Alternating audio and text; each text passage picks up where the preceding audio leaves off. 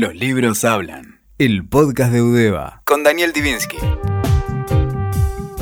En esta emisión de Los libros hablan, vamos a hablar de libros sobre padres, de libros sobre padres e hijos. La relación entre los hijos varones y sus padres ha dado origen a una vastísima literatura, a canciones. En este año 2019 se cumplen los 50 años de Mi Viejo, una canción muy sensiblera de José Cherkassky que Piero hizo famosa y que se cantó por los más diversos eh, vocalistas del mundo. Eh, también eh, o, Mi Papá, una canción que cantaba Perry Como cuando yo era chico, por el lado de la elegía. Por el lado de la diatriba, podemos empezar con Edipo de, Sófocles, pasando por la carta al padre Kafka y un maravilloso libro de crónica, Patrimonio, de Philip Roth, donde cuenta la decadencia física de su padre y su enfermedad en, un libro que se publicó en 1991. Hoy estaremos con Daniel Gebel. Daniel Gebel nació en Buenos Aires, publicó su primer libro Arnulfo o los infortunios de un príncipe en 1987 y su segunda novela, La perla del emperador, ganó el premio MC de novela y el segundo premio municipal de literatura. Posteriormente, por El Absoluto, una monumental novela de más de 500 páginas, ganó el premio de la Academia Argentina de Letras y el Premio Nacional de Literatura. O sea que su literatura, que no es fácil, es una especie de francotirador de la literatura, obtuvo reconocimientos más allá de la repercusión entre la crítica y el público. Un artículo de Carlos Pardo, aparecido en Babelia, el suplemento literario del diario El País de Madrid, en mayo de 2017, comienza así. ¿Quién es el argentino Daniel Gebel? Aunque sus libros son fáciles de conseguir en España, han sido editados por Caballo de Troya, El Desvelo y Eterna Cadencia, además de literatura Random House, su nombre permanece casi secreto, imprescindible para unos pocos. Tampoco en Argentina, donde nació en 1956, es tan reconocido como debiera, o por lo menos no lo era hasta la aparición del Absoluto, recibida allí con vítores de obra maestra. El lugar de Goebel en la narrativa argentina es incómodo. Aunque le debemos obras fundamentales de los últimos 30 años, la alargada sombra de Aire y Fogwill oscurece el reconocimiento de estos hermanos menores nacidos casi una década después de aquellos. ¿Qué pensás de este comentario de Pardo? Eh, empieza con una caricia y termina con un sopapo. Eso es lo que, lo que pensé yo cuando lo leí, porque realmente dije, lo corto por el final, no, creo que esa es la idea. Es decir, ¿te reconoces en la línea de aire de Fogwill o nada que No, en absoluto. Yo tampoco, yo como lector no, no, te incluiré en esa secuencia para nada. Yo me incluyo como lector de ellos, pero no como epígono ni continuador. continuador. Este, no veo particular relación entre mi obra y la de ellos, excepto que, digamos, se me vincula. Eh, a mí me ha caído como el, peso, no de hermano menor, sino de una relación epocal. Cuando yo empecé a publicar mi primera novela, la publiqué en Ediciones de la Flor, no sé si recordás. Este, se la, y, y, después publiqué La Perla del Emperador, se me ligaba a, más bien a la Iseca, por la figura del realismo delirante. Después el, peso específico del nombre de Aira creció y se me empezó a vincular con Aira. Pero yo tengo la impresión de, aunque haya ciertas zonas de eh, interés estético compartido, tengo la impresión de que somos escritores muy distintos en el sentido en que, primero, con, Fogwill ninguna relación, porque Fogwill es una especie de, de, lector sociológico de la realidad contemporánea y yo soy más bien ajeno a eso. Y Aira me parece que tiene un sistema que viene de una especie de expansión intelectual del surrealismo y las vanguardias estéticas del siglo XX, con las que yo tampoco tengo nada que ver. En una entrevista, refiriéndonos al Hijo Judío, que es tu novela más reciente, que leí muy conmovido porque me, me, caben las generales de la ley al respecto, como se dice en derecho, decís que la carta al padre de, Kafka no estaba dirigida al padre, sino a la madre. Sí, ¿Puedes extender eso? Me parece interesantísimo. Eh, en, el, en este sentido, lo digo en el libro, digamos, eh, el padre de Kafka, Hermann, era un señor aparentemente un tanto eh, estólido, vasto, poco inclinado a las actividades intelectuales, era un comerciante de mal carácter eh, eh, e incluso poco ligado a la tradición judía, por lo tanto poco ligado a la práctica de la lectura. Y cuando Kafka escribía un texto y se lo daba al padre, el padre le decía, déjalo en, en la mesita de luz, ya lo voy a leer. Y Kafka dice, este, me es más, creo que pegaba las, páginas, no me acuerdo bien dónde lo dice, si o eran páginas eh, foliadas y que había que cortar cuando era un libro editado, pero eso sería el primero o segundo libro.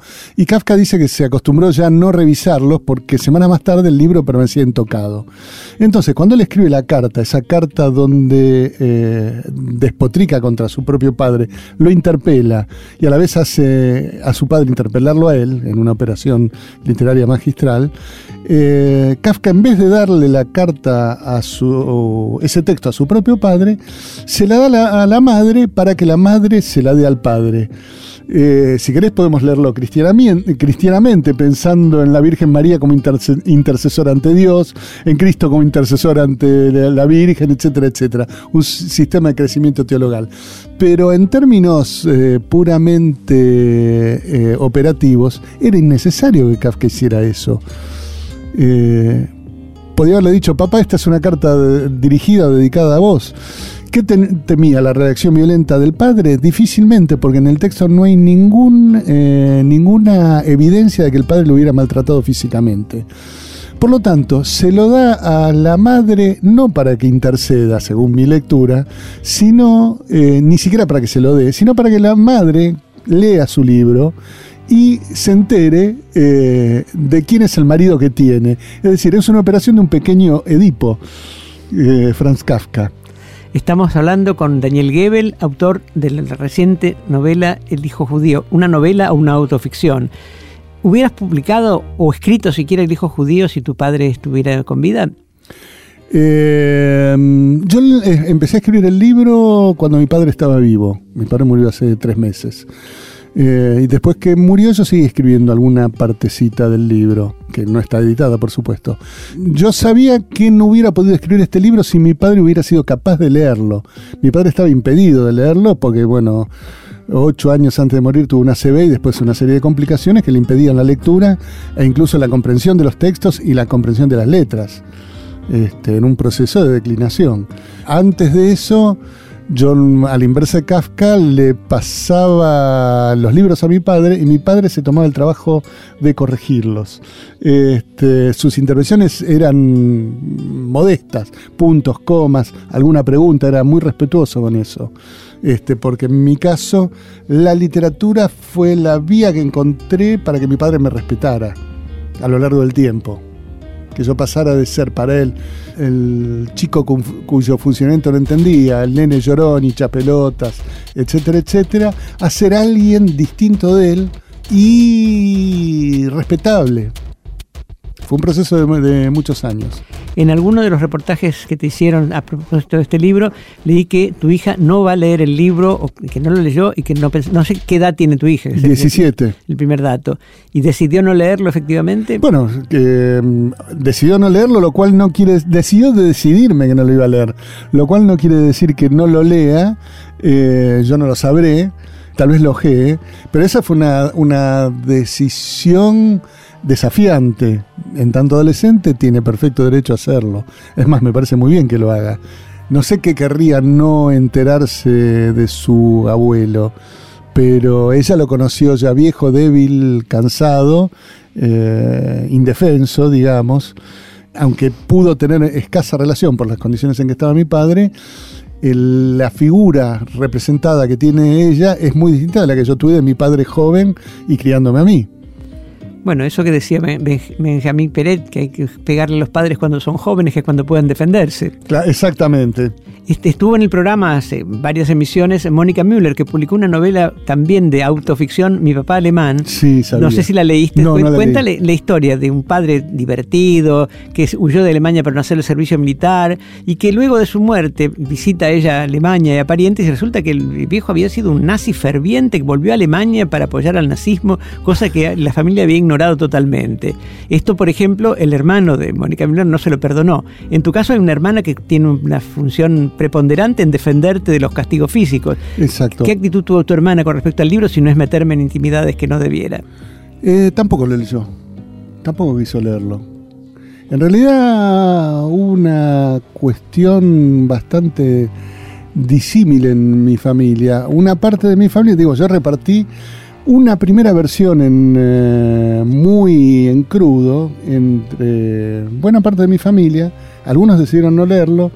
eh, y, eh, por ejemplo, eh, mi tío Benjamín y mi, tía Alicia, que lo leyeron atentamente, me hicieron observaciones que me resultaron muy útiles. E incluso, de hecho, yo agregué un par de un par de escenas este, porque mi versión de los hechos no se compadecía con eh, eh, versiones de hechos que tenían por testigo, por ejemplo, a mi tío Benjamín, concretamente en el relato de la muerte de mi abuelo.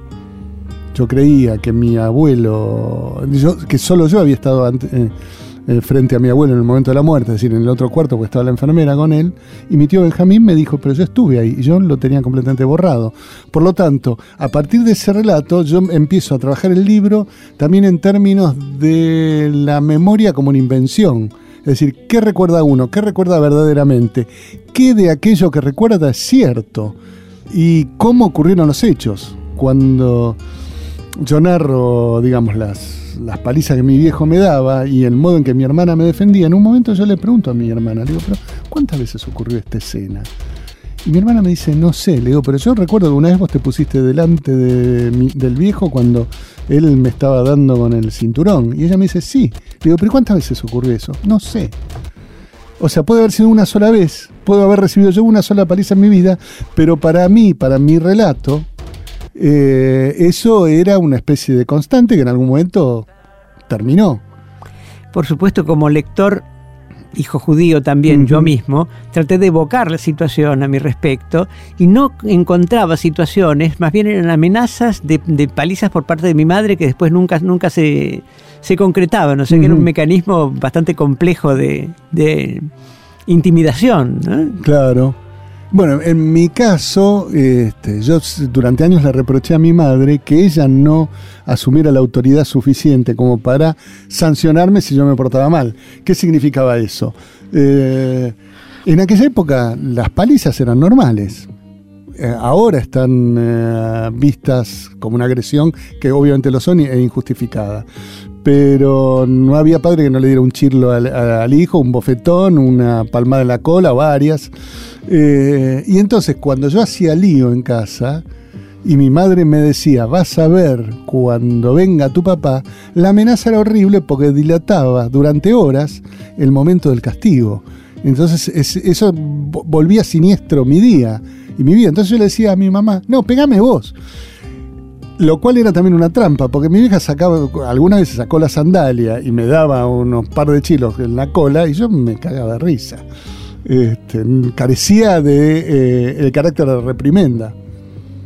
Sí, realmente el, el vas a ver cuando venga tu padre era una frase clásica del repertorio de los sectores populares, aparece en los radioteatros, aparece en las novelas eh, populares de, de la época. ¿no? Está incluso en Los Siete Locos. Está también. incluso en Los Siete Locos, exactamente. Sí, sí, Ahora, después de, de Hijo Judío, te sacaste tu historia de encima. ¿Qué estás escribiendo ahora? Mira, eh, no después de- del hijo judío eh, no escribí más ficción en un sentido convencional. Me senté a escribir un libro que yo tenía ganas de escribir hace tiempo y apareció una editorial que me pareció tentadora. Eh, escribí un libro que, en donde cuento cómo escribí mis libros. Ahora bien, cuando me siento a, contar cómo escribí mis libros, en realidad casi más bien hablo de los libros que leía mientras escribía. O sea que es más bien un trabajo de lectura de los libros que leí mientras escribía, más que una lectura de mis propios libros. Hay un libro de Ramón Roussel, el autor de Impresiones ¿Cómo? de África, que decía cómo escribí algunos de mis libros. O Exactamente. sea que es un antecedente directo. Eh, Exactamente, eh, con esta diferencia, Roussel es hiperconsciente de su procedimiento y yo tiendo a correrlo. Y en realidad mi libro, mi, mi primer intento era, se llamaba 23 intentos fracasados por explicar cómo escribí algunos de mis libros. Qué modestia.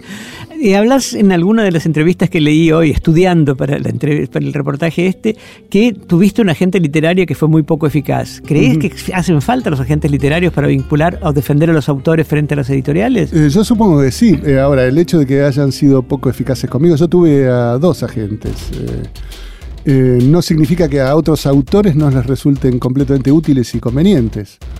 Eh, la misma uh, eh, agente alemana que conmigo resultó completamente ineficaz. Nicole Witt. Exactamente. Estuvo en el programa también. Es una persona encantadora, muy Absolutamente. Este, cada vez que yo le decía, bueno, Nicole, ¿qué pasa? Están pasando los años y vos no, me conseguís traducciones, que es para eso que me tomaste. Y entonces ella me contesta siempre, Daniel, querido Daniel, vos sos un autor muy intelectual y vos sos joven. Y pasan los años y yo sigo siendo joven para ella. Entonces, bueno, en, en algún momento eso se... te, cuento confidencialmente que entrevistamos en el programa a un importante escritor argentino que no es joven y que no tiene gente y que sería perfectamente posible de ser traducido, se lo propuse a Nicole hizo un estudio de su obra, recurrió a antecedentes y me informó que el problema era que era demasiado grande y que en general los editores buscaban escritores jóvenes. O sea que creo que tiene explicación adaptada a cada, a cada caso. Exacto, bueno, pero yo ya estoy lejos de ser joven. Estás en la edad media. Estoy en la edad media contemplándolo con una sonrisa. Era joven cuando vos me publicaste. Tenés un programa sobre libros en el canal de la ciudad. Sí. ¿Qué pasa con la cultura en la televisión? Mira, no tengo la menor idea de qué pasa con la cultura en la televisión porque habría que ver eh, eh, en un sentido amplio a qué consideramos cultura. Yo tengo un programa de, de, de eh, entrevistas a escritores y comentarios de libros en un canal que tiene programa de pesca, programa de tatuajes, o sea, es un lugar completamente marginal. es un, para citar a otro, es un refugio de la cultura. Este, y creo que, más que nada, yo no, podría decir si tiene un efecto directo sobre la circulación de los libros entre los espectadores. Eh, sí tiene el efecto de, que la gente que ya a priori gusta los libros se encuentra con escritores que les interesan. La, posibilidad evangélica eh, es dudosa. La posibilidad de recirculación entre la tribu que ama los libros este, es más verosímil. Eh, te entregaron hace poco el Premio Nacional de Literatura, que es una especie de salario más o menos razonable de por vida, y en el discurso de aceptación te mencionaste a vos mismo como un caído en la educación pública. ¿Qué repercusión tuvo eso en los funcionarios de, este gobierno que habla de la caída en la educación pública como una desgracia que le sucede a los pobres? Eh, bueno, para mí fue un poco complicado decirlo porque yo conozco a Pablo Abeluto hace muchos años, eh, cuando él era director editorial de Random House, editorial a, la cual, en la cual yo en general publico y a la cual llevaba libros de otros autores, como editor externo.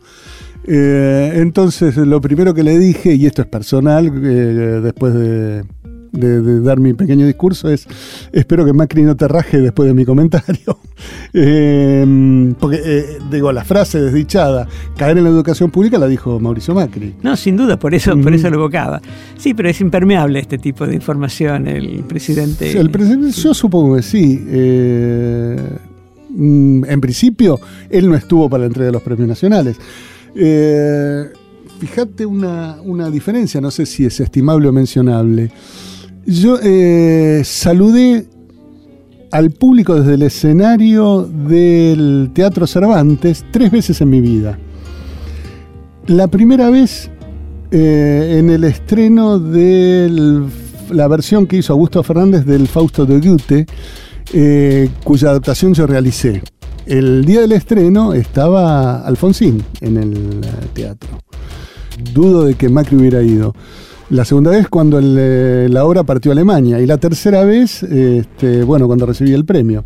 El funcionario que me entregó el premio era Pablo Beluto, que era ministro de Cultura hasta que lo convirtieron en secretario de Cultura. O sea que el lugar de la cultura bajo el discurso de la racionalización administrativa es... Eh, eh, es un tanto secundario en términos de la concepción de país que tiene este gobierno, claramente.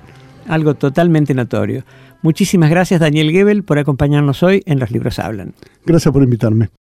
Escuchaste Los libros hablan, el podcast de Udeva, con Daniel Divinsky. WeToker. Sumamos las partes.